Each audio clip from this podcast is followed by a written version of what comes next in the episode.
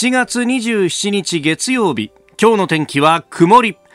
日本放送飯田浩二の OK 工事アップ。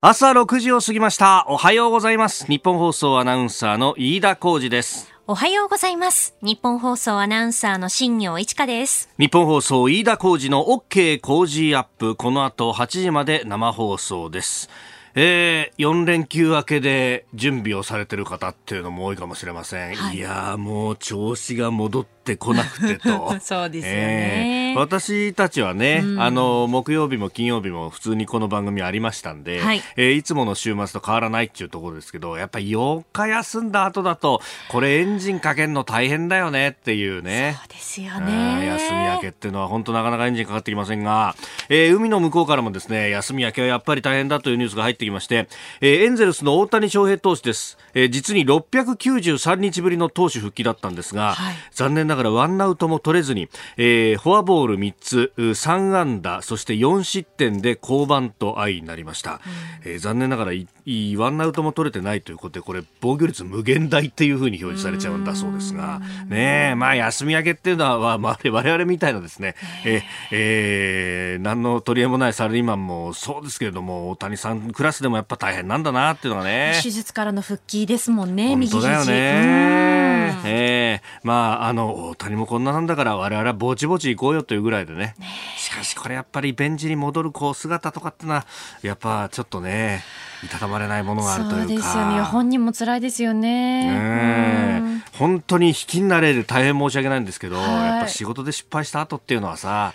どうしたってこのなんというかね。戻りたくない。私あの駆け出しの頃はずっと中継にもうなんつうか56年もっとかな。あの30の声を聞くぐらいまではずっと中継に出たことが多くて最初はあの夕方高島秀武さんが番組やった時の中継コーナーから始まってですね。で長かったのは、えー、柿花さんのあなたとハッピーの立ち上げからえー、実に4年3か月中継やってたんですが、うん、まあやっぱりね失敗することのが多いんですよ。中継なんちゅうもんは。ねねあの4、5分で全部まとめなきゃなんないっつってでしかもあのお客さんにこうインタビューをしてってね、えー、えー、仕込んでた通りに話してくんなお客さんとかもいっぱいいるしね。何が起こるかわからないですからね。本当に。えー、私だからもう会社帰りたくなくてね。わかります。えー、毎日のようにラーメン屋さんを探して食べてましたね。えー、そうなんですよ。あの翌日の中継現場に行って電波をチェックするんですが、その間僕ずっと携帯見ながら、ここにうまいラーメン屋があるらしいっすよ、みたいなね。えー、えー、みんなを引き連れて行ってた覚えがあります。まあ、そこでぼちぼち息抜きをしながらっていうところでしたよね。ね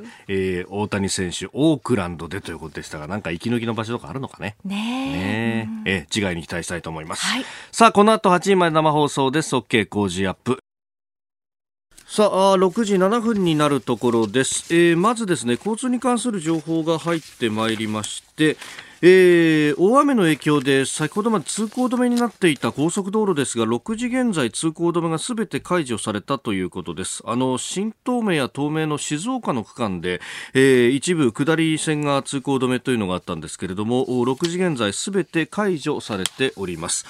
まあ、ただね、あの、すで、まだ、あ静岡と佐賀、それから長崎一部の地域に、えー、5段階の警戒レベルのうち4に相当する土砂災害警戒情報が出されたあままとなっております。えー、引き続き大気の状態不安定で、えー、非常に激しい雨、そして雷、えー、恐れがあるということです。えー、低い土地の浸水、土砂災害、川の氾濫に厳重に警戒するよう気象庁は呼びかけております。えー、気象情報などね、えー、また入り次第お伝えしてまいります。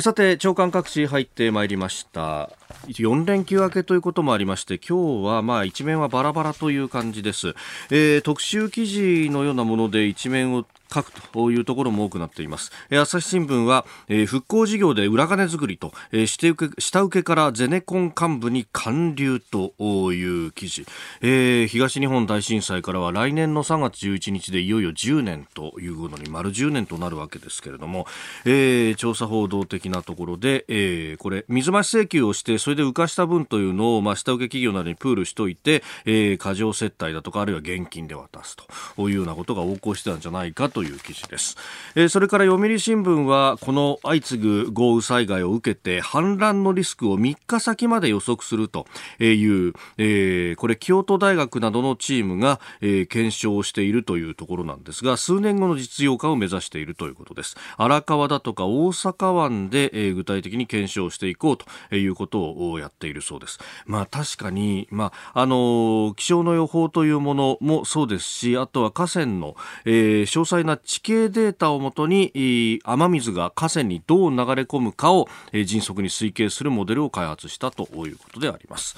え、それから毎日新聞はコロナ感染 J リーグ初の中止ということで昨日 J1 名古屋で、え、新型コロナウイルスの感染が3人相次いで、え、濃厚接触者の特定に時間がかかるんで、えー、試合を中止にしたということが出ました、えー、定期検査外での判明ということで入念な対策に限界もというような見出しもついております、えー、それから産経新聞は児童相談所に警察官を配置しているところが6割に上っているという調査を書いております、まあ、虐待疑い疑いの通告というのが増えている中で、まあ、確かに昔から言われていたんですけれどもあの児童相談所の、ね、方々っていうのは法的な執行能力がどこまであるんだとあの親御さんに拒まれちゃうと家の中に入れない、まあ、そこへ行くと警察官が、え、いるともともとその抑止的な、ね、効果もある上に、まあ、何かあったら踏み込むことができるというようなこともあると。こういった対策を講じているところも多いようです、えー、東京新聞はあの相模原の、えー、障害者施設山百合園の事件、えー、40人以上の方が、えー、死傷したという事件でありましたが、えー、これから昨日で4年になったということでその、えー、特集記事を書いております、えー、そして、えー、日本経済新聞はあ大統領選挙アメリカ大統領選挙についてです、えー、SNS 公社が操る民意ということで、えー、この辺深層心理を動かしているネット戦略についてというのを中心に書いております。まあこの辺大統領選についてはですね今週の水曜日、えー、慶応大学の中山俊弘さんをコメンテーターとしてお招きします。まあ、大統領選の見通しなどなど、まあ、アメリカ政治にも非常に詳しい国際政治学者の方でいらっしゃいますので、えー、聞いていこうと思っております。えー、ということで一面ご紹介いたしました。ここが気になるのコーナーです。えー、各紙、えー、国際面であるとか、あるいは、えー、総合面に書かれてますけれども、北朝鮮で感染者の疑いと、えー、金正恩氏が言及し、ケソンを封鎖したというニュースね、えー、入ってまいりました。あのー、こう、新型コロナ感染者が発生した可能性を北朝鮮が認めるっていうのは初めてで、今まで公式的には、うちには、えー、感染者がいないということをずっと言い続けてきたわけですから、まあ、あのー、しかもね、えー、このコロナを北朝鮮の中に入れたという人物というのが、えー、もともと脱北者の方で、えー、不法に北朝鮮にこう戻った方ということだそうです。まあ、確かに脱北者の方で、あの韓国のこの社会で、えー、やっぱ疎外感があって戻るという人がいないことはないらしいんですけれども、これ、ただね、あの戻ってきた人に関しては北朝鮮の国内って、ほら見ろと、南に行ったところで、全く幸せにはなれないんだと、北に帰ってきた方がやっぱり幸せだろうっていうことで、えー、結構大々的に宣伝活動に使ったりなんかすることもあるので、まあ、そういう意味ではですね、えー、今回こうやって、まあ、悪者扱いをするっていうのも、まあ、えー、まあ、きっかけに過ぎなくって、また別の何か意図があると。まあ、あの、いろんな分析がね、すでに専門家からされてまして、それこそ、もうすでに蔓延してるんじゃないかって話は、まあ、前々からありましたけれども、まあ、それに絡んで、えー、いつまでもゼロだゼロだって言ってると対策の打ちようがないから、えー、この機会に、えー、オープンにしたんじゃないかみたいな指摘もあるようであります。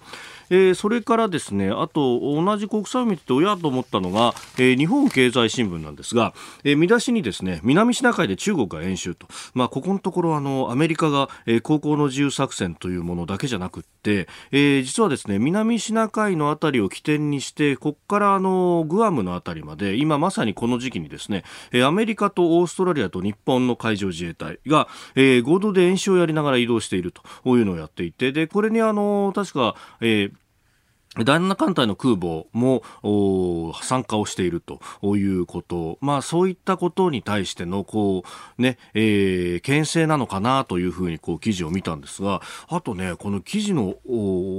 頭のところでおおっと思ったのが、えー、書き出しこうなっています中国共産党の軍隊である人民解放軍は25日までに、えー、7月25日から8月2日の予定で南シナ海の一部で軍事訓練を実施すると発表したと。あの、この中国共産党の軍隊である人民解放軍って、私記憶する中では、この正確な表現をきちんと入れている新聞って、ほ、ほとんどこう見たことがないと。あの、中国軍というふうに、あるいは中国人民解放軍というふうに一言で言いますが、これは中国の国家の軍隊では全くないということを、これ、あの、実は重要なんで覚えておいた方がいいと思います。というのも、えー、中国人民解放軍は、この記事にまさにある通り、中国共産党の、えー、軍隊であって、えー、ということは何が問題かというと、中国政府の意図、あるいは指揮命令は聞かないと。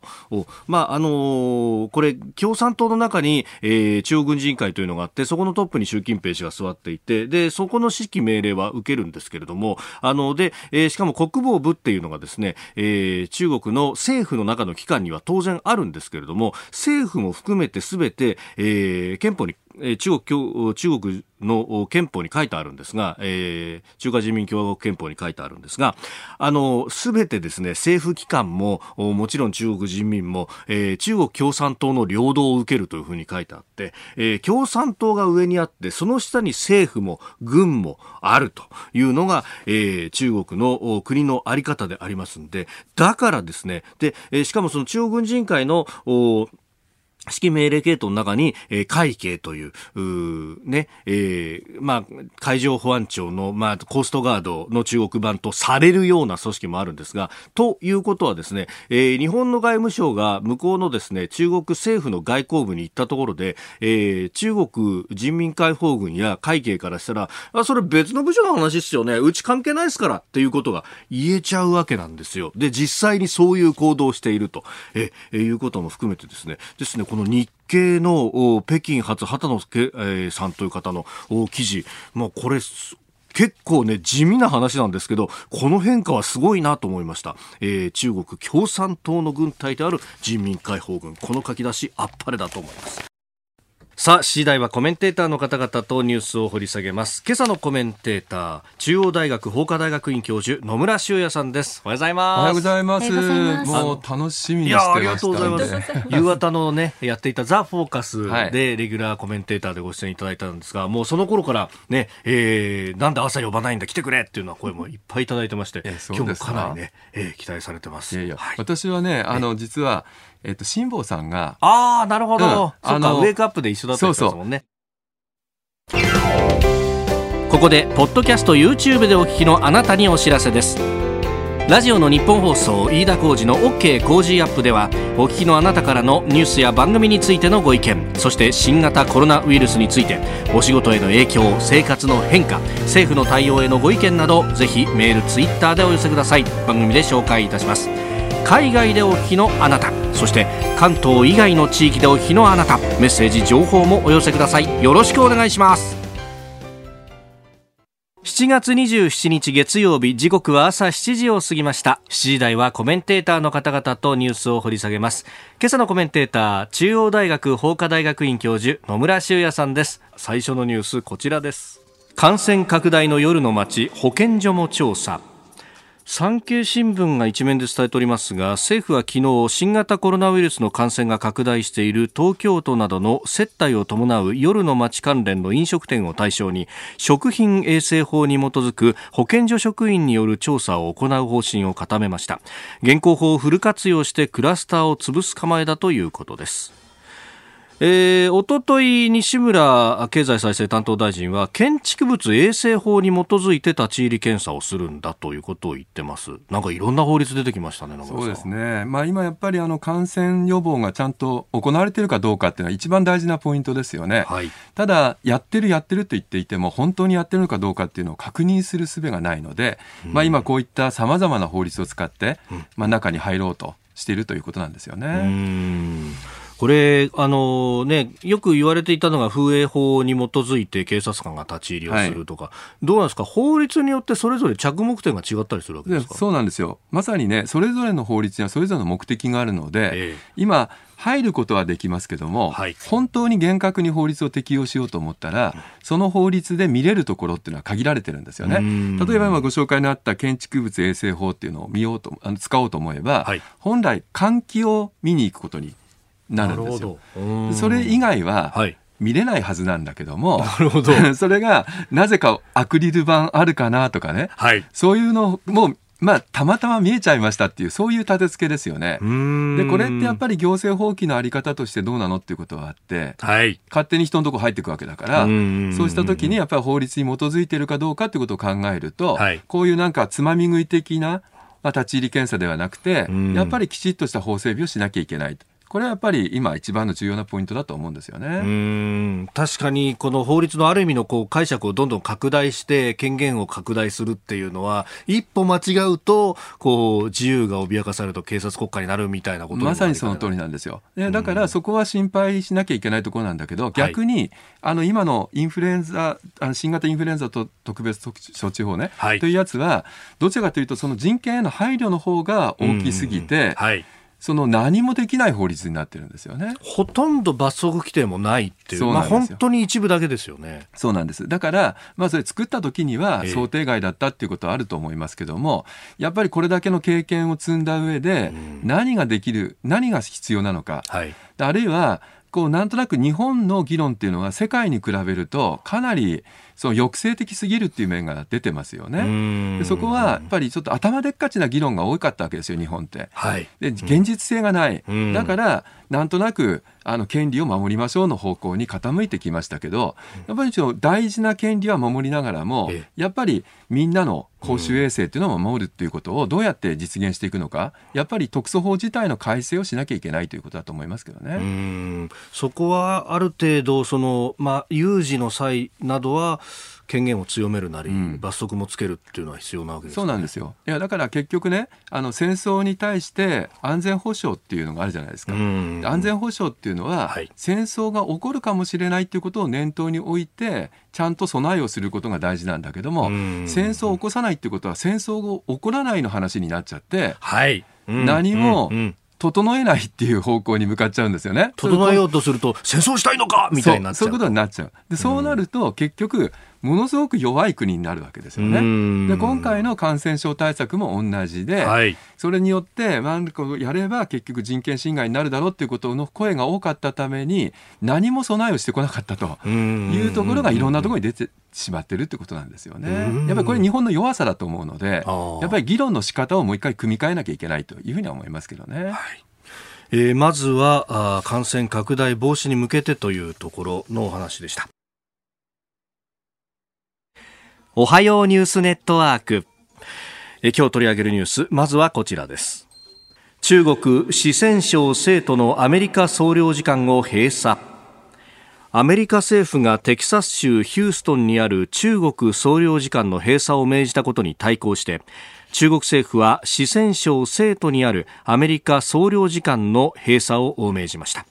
中国共産党一党支配体制を批判したアメリカのポンペオ国務長官の演説に対して習近平国家主席は新たな冷戦を焚きつけたと拒絶しております。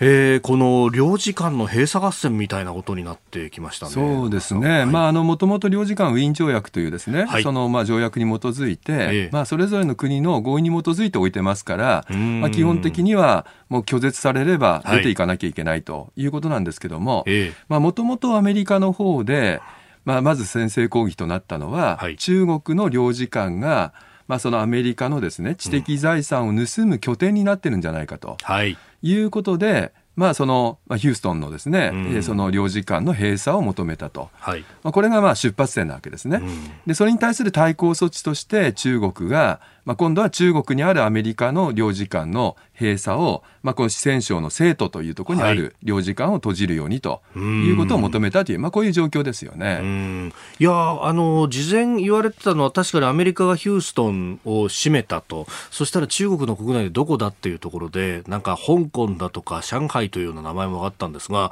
生徒になったという、ね、そうなんですよね。うん、やっぱりあの 領事館にいろんなところにあります。はい、でその中からなぜ生徒が選ばれたのか、これちょっとやっぱり注目点だと思うんですよね。えーで、あの、生徒という場所は、あの、ご存知の方も多いと思うんですけども、あの、チベットのですね、えー、その、はい、えー、自治区が実は近くにありましてね、えーえー、まあ、距離は若干あるんですけども、まあ、チベット自治区の入り口などというふうに言われていることもあって、はいあのそこからですね観光ツアーもたくさん出ているんですね。あるいはその、まあ、チベット人の,、まあその居住区みたいなものも生徒の中にあるのでどうもアメリカはここを使ってその中国による、まあ、そのチベットに対する弾圧ですね、はい、これを調査してたんじゃないかと。いう見立てもあるわけですよね。でそこが逆に言うとこう生徒を選んで閉じさせたということは、はい、そこに中国の若干のこうウィークポイントが見えてるっていう面もありますよね。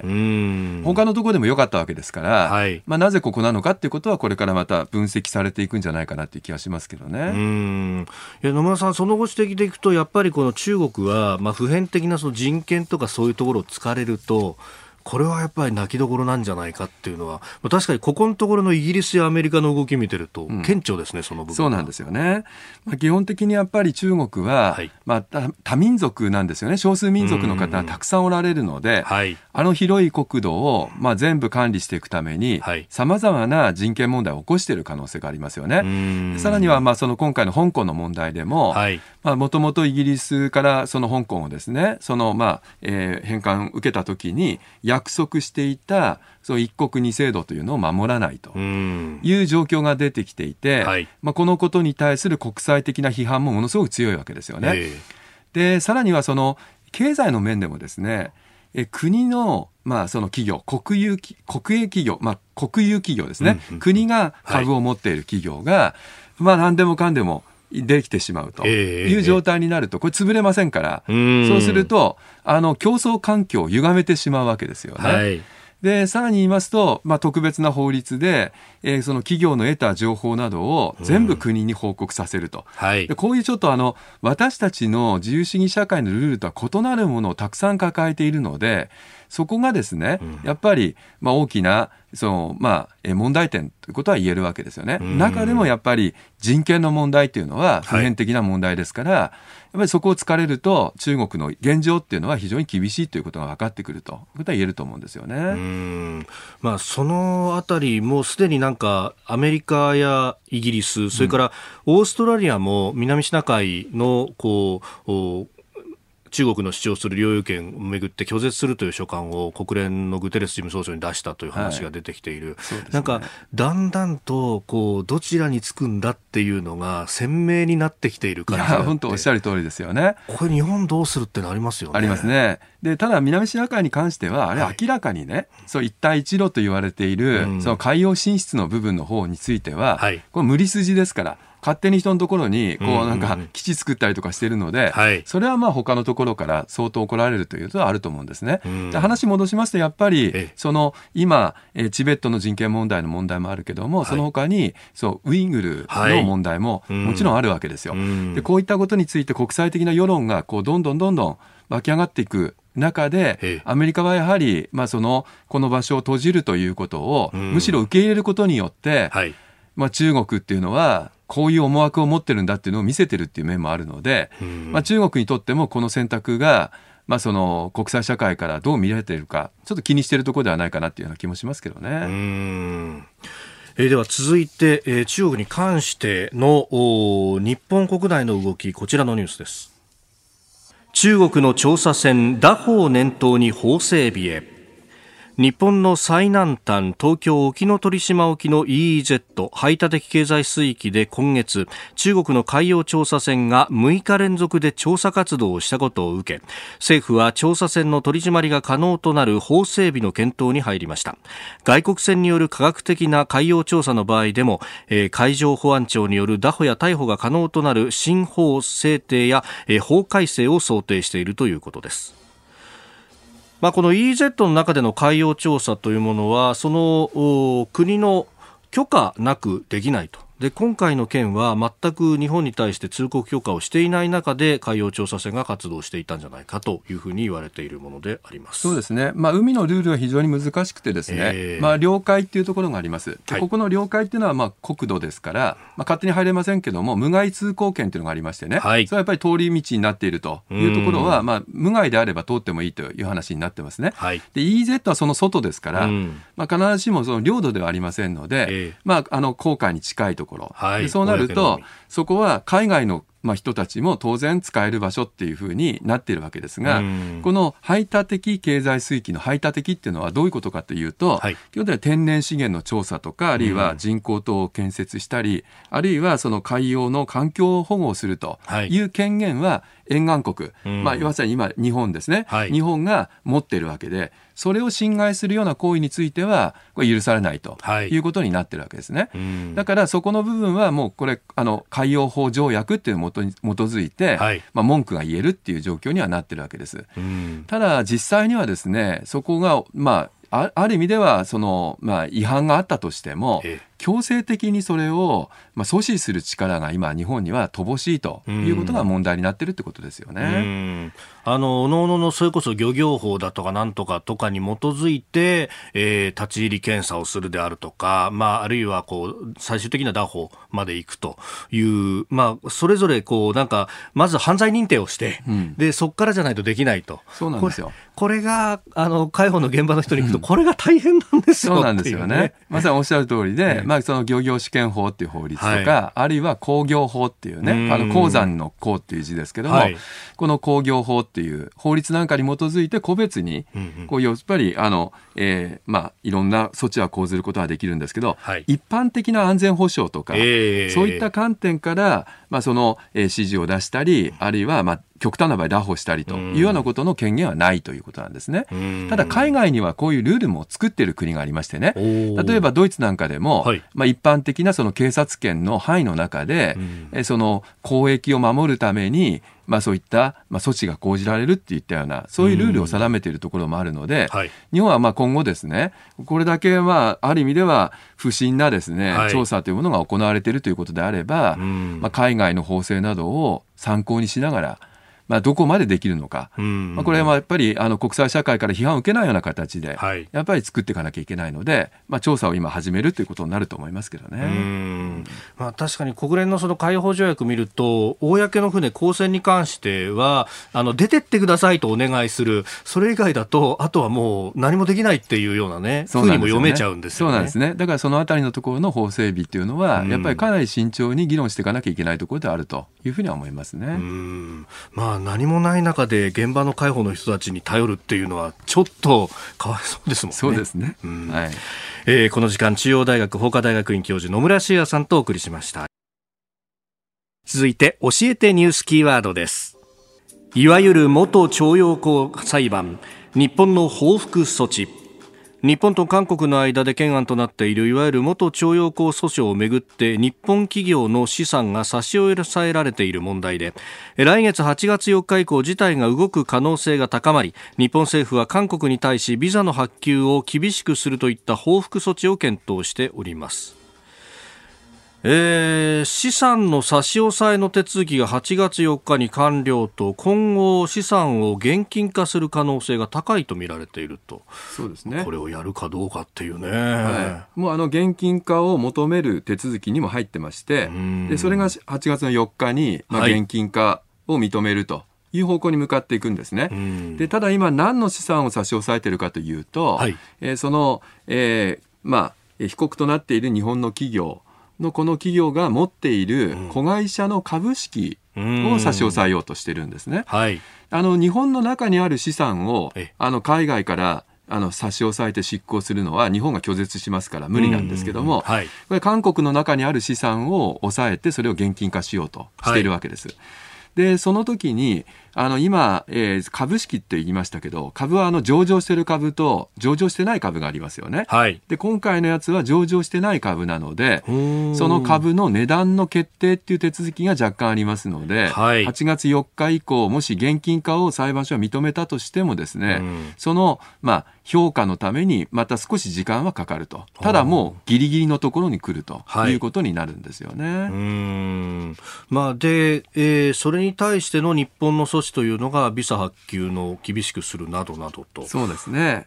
いや、そもそもですね、この判決そのものがですね、はい、やっぱり大きな問題点をはらんでると思うんですよね。えーで、まあ、日本の立場としてはですね、やはりあの日韓請求権協定によって、もうすでに賠償は済んでるという話ですよね。ええでさらに言いますとね、そもそもこう徴用工問題っていう言い方をしてますけども、日本はその徴用っていうのを、はい、まあ、政府は今やってないと言ってるんですね、うんうん、仮にやってたというのを認めたとしても、はい、それはですね最後の最後戦争の本当の末期の状況で、えー、まあその、えー、1944年の9月から数か月間にわたって行われたということになっているので、本当にこの原告の方々が強制的に徴用された人たちなのかどうかっていうことも疑問なんですよ。うんうん、でその前は実は募集をしてたんですね。はいでさらに言いますと日本は日韓併合の状況にありましたので、うん、日本の人たちでも募集に応じて働いていた人たちが鉱山なんか働いてたくさんいたわけですから、給料がいいってことでね。そうなんです、うん、同じ扱いだったわけですよ、はい、でそうだとするともしそこの部分を問題にするんだったら日韓併合そのものの効力を問題にしなきゃいけないと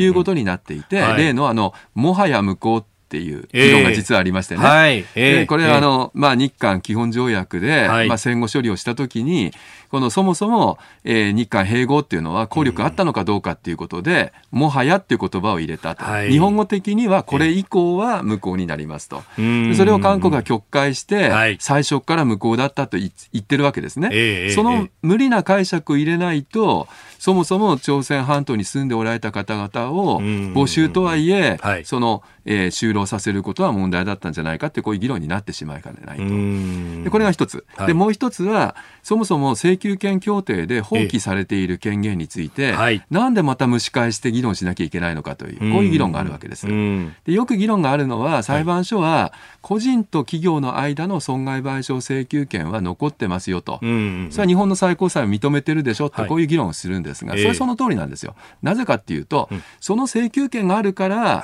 日本は賠償に応じる、その賠償のあの賠償の仕方を、韓国政府経由でやるっていうことを決めただけの話で、賠償の責任がないなんていうことは言ってないわけですよ。だからそれは前提になってるけども、もう国と国との約束で、その部分については、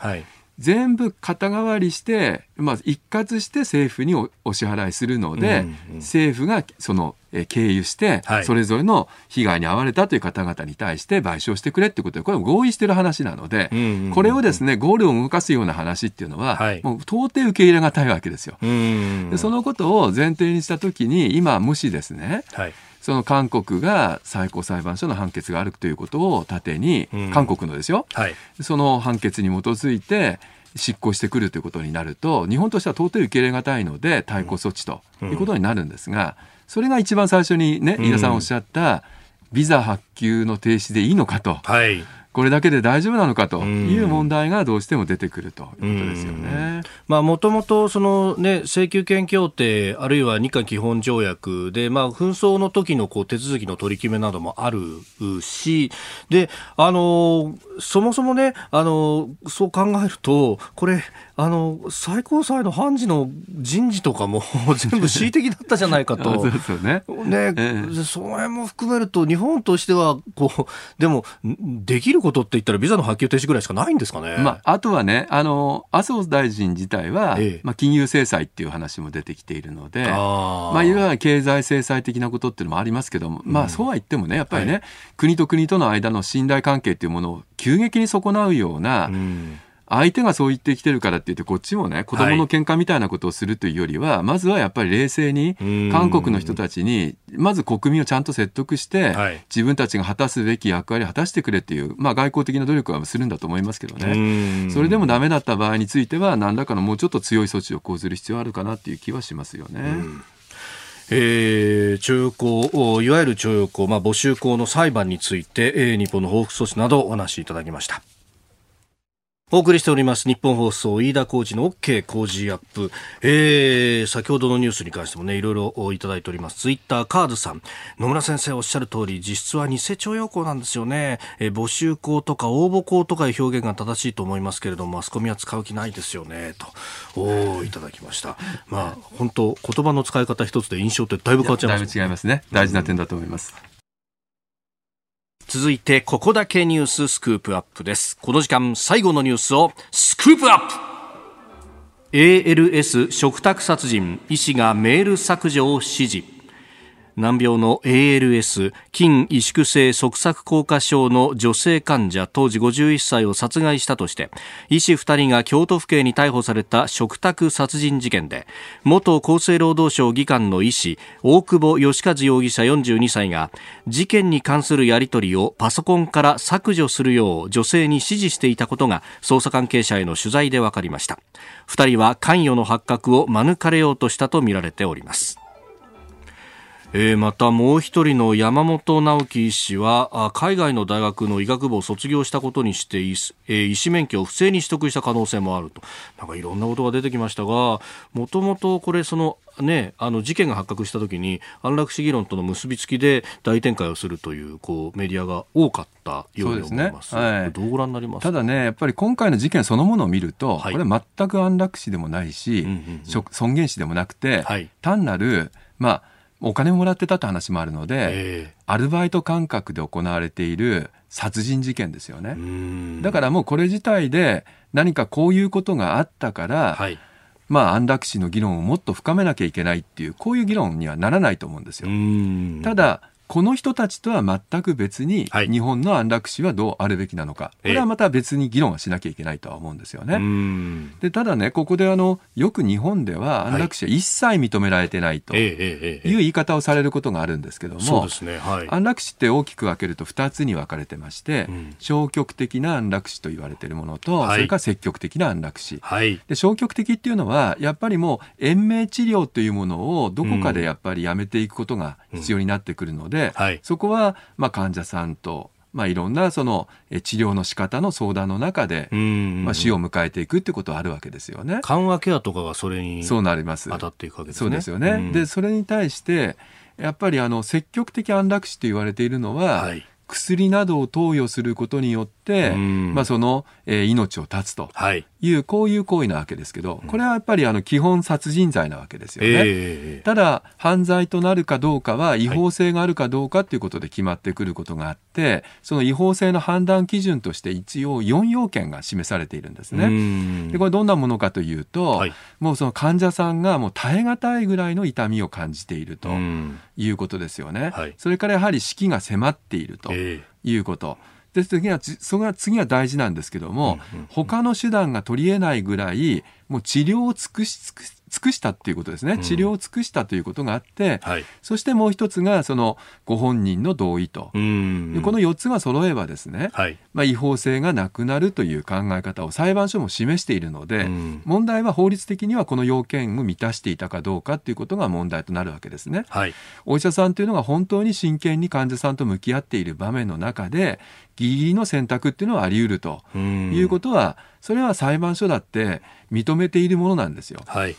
でその上でですね、ええ。その今回の事件などを見てみますと、うん、全く質感が違いますでしょ。う。ん、で特にその主治医でも何でもない人がどうして治療を尽くしたと言えるのかと、はい、もうそれ一つ取っただけで、はい、こう無責任極まりないっていうことははっきりしてますからだからそういう意味での安楽死の問題っていうのとはもう別次元の犯罪行為としてやっぱりこの事件は見なきゃいけないという気はするんですよね。そのまあ4要件の部分、その他方の部分ですけれども、うん、あの日本でのその安楽死の議論で、あの今回の件でこの女性患者はブログをやっていたりだとか、はい、まあ SNS などで自分のこうね、えー、置かれているものというのをかなり訴えていた。本人の意思の部分はある意味確認はできるのかもしれないんだけども、はい、こうプロセスとして踏むべきことを全く踏まなかったと、はい、お医者さんもそれに対してのアドバイスなどがなかったと、はい、なんかあのブログなどを見ると緩和ケアというと末期がんの話ばかりが出てくるというのが、うん、あの納得がいかないというような記述もあったと、うん、まあ、あのこの辺がこう議論のこう賭場口にはなるかもしれない、ね、そうですね。だから私たちが注目しなければいけないのは、はい、その患者さんのお気持ち。このやった人たちの行為が良かったのかどうかなんていうのは、こんな話には全くならないですよね、えーえーはい、問題なのは、患者さんのお気持ちっていうのが今先ほど申し上げた4要件っていうのでしっかりと受け止められているのかどうかっていうことは議論しなきゃいけない、そういう議論はあるとは思うんですね。ただやっぱり苦しみながらもやはり最後のその死の迎え方っていうのは、そう簡単に決められるものではありませんからここはもっと熟議をね尽くしていかなきゃいけないところであって、こんな事件が起こったから、まあ極端なねあの、えー、軽い議論の仕方として、えー、こういう事件って結局日本が安楽死を認めてないから起こるんだよねみたいな、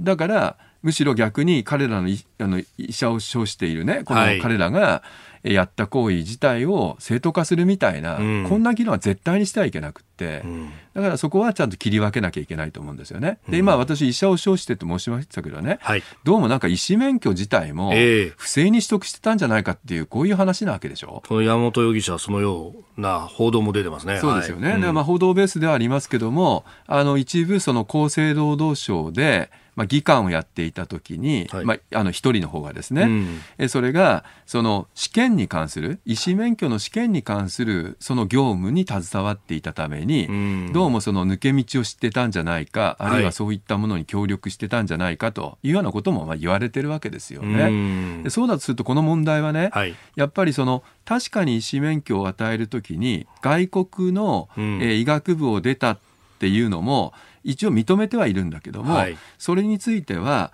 ちゃんと厚生労働省の審査が必要なんですよね。でこの審査があまり十分行われていないんじゃないかっていう疑問も出てくるので、はい、ここはしっかり議論しなきゃいけないというふうには思うんですよね。まあこれ本当そういう意味でいろんな論点がこうわーっと一気に出てきたんで、うん、なんか議論が拡散するようなところありますけど一つ一つ切り分けてこう絞っていかなきゃならないと。そうですね。これからこの高齢化がどんどんと進んでいく中でこれ命ってものをこうどう最後どう見とっていくのかあるいはエンディングをどうするのかっていうのは、本当もっともっと掘り下げなきゃいけないですよね、ちょっとタブー視されるようなところがありますありますね、でそこの問題については、やっぱり立法っていうのをね、うん、よその国はやっぱりちゃんと試みてやってるんですね。はい、で、裁判所っていうのはあの、事件が起こった、その事件についての判断でしかないので、一般的な制度を作るものではないんですよね。うん。うんはい。だから今私が先ほどご紹介したものもある事件についての判定基準でしかないわけですから、この世の中で実際にこう何をルールにするのかっていうのはやっぱりこう民主的統制の取れている国会っていう場所でしっかりと議論をしながら国民の総意のもとにこのルールを作っていくっていうことが大事なのでやっぱりここはねあの私はできればこの事件とは切り離して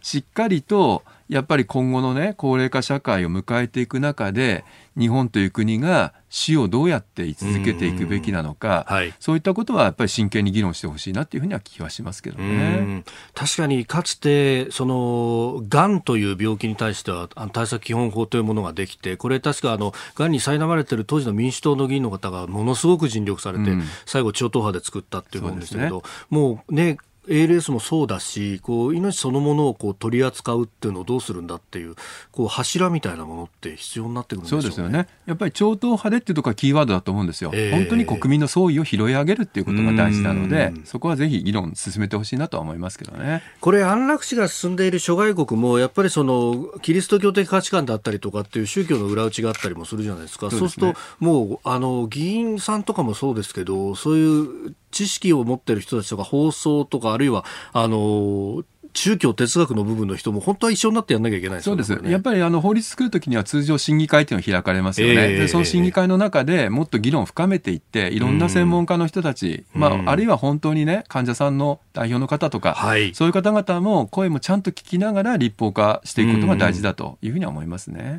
船子さんがね、うんくしくもこの事件に関してあの死ぬ権利ってものを言い過ぎるのも問題で生きるってものがまず第一にあるんだっていう。そうですね。これは尊い尊いですね。で生きづらい社会なんだとすればそっちを改善していくことの方がまずは大事なんじゃないかなとは思いますけどね、うん。えー、ALS 食卓殺人について、えー、お話しいただきました。ポッドキャスト YouTube でお聞きいただきありがとうございましたこの飯田浩司の OK 工事アップは東京有楽町の日本放送で月曜から金曜朝6時から8時まで生放送でお送りしています。生放送を聞き逃したあなたぜひラジコのタイムフリーサービスで新型コロナウイルスに関しての最新情報ニュースやスポーツエンタメなどをぜひチェックしてください。さらにこの番組では公式 Twitter でも最新情報を配信中。スタジオで撮影した写真などもアップしています。そしてもう一つ私飯田浩司夕刊富士で毎週火曜日に飯田浩司の「そこまで言うか」を連載しております。こちらもぜひチェックしてください。